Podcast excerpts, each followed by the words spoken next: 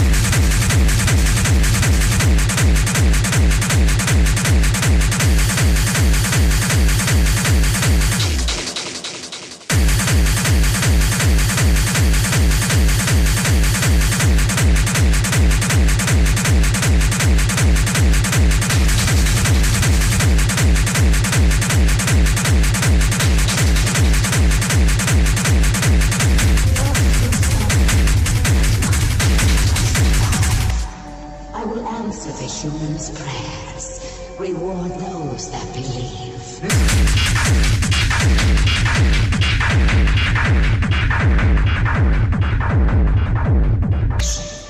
So our work can continue without further disruption.